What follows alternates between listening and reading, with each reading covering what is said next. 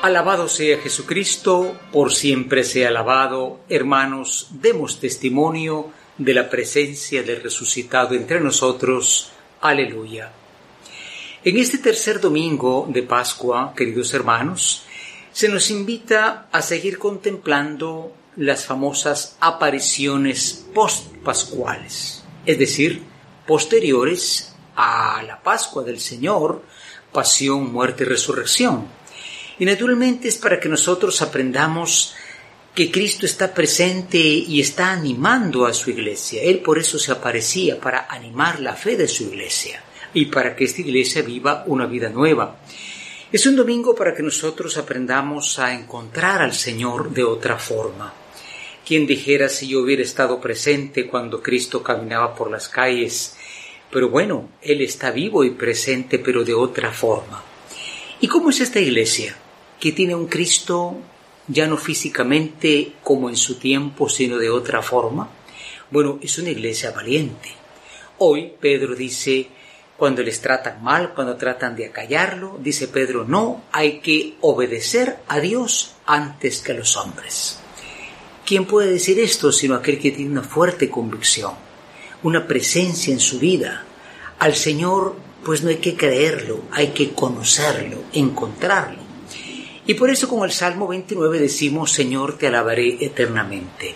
Es una acción de gracias porque nosotros sabemos definitivamente que el encuentro con Cristo vivo hoy, aquí y ahora cambia la vida. Y eso merece la alabanza cristiana. Bien, esta iglesia que encuentra a Jesús de forma diferente es una iglesia que camina en la historia. Y en estos días estamos leyendo, ustedes ven, el libro del Apocalipsis, donde se nos habla del final de la historia. El final de la historia es aquello que nosotros todavía no vemos, pero hacia lo cual nos movemos. ¿Y cómo será ese final de la historia? Bueno, hoy hay guerras, hay pandemias, hay dudas, hay mentiras, pero no será eso lo que triunfe, triunfará ese pequeño cordero.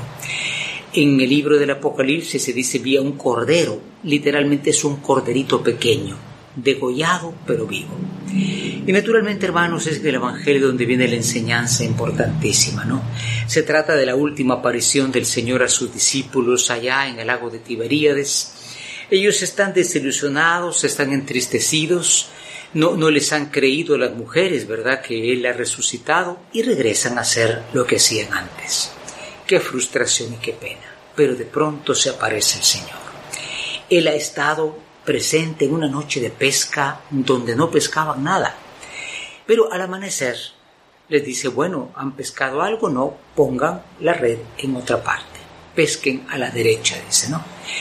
Hermanos, y sucede la pesca milagrosa. Ellos ven al Señor, pero no lo reconocen, pero ven el fruto de su presencia. Es una pesca abundante. Lo reconoce Juan, que es el discípulo amado, y Pedro también y miren, el que ama es el que reconoce, pero también el que arriesga su vida. Pedro se tira al agua. ¿Verdad que es un símbolo casi del tema bautismal, ¿no?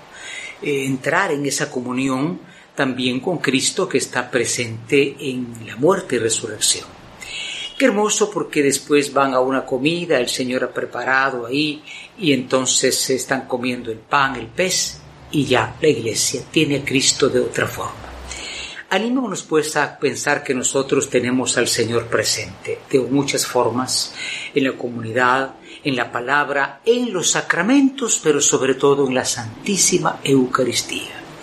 Y tengamos ese valor de no callar el Evangelio, es decir, de no amoldarnos al mundo y decir que esto de la fe es algo como una idea muerta, una cosa del pasado o una costumbre. Nos fortalece la intercesión de María que está presente también y a la que felicitamos por la resurrección de su Hijo, Reina del cielo, alégrate, porque Cristo ha resucitado. Aleluya.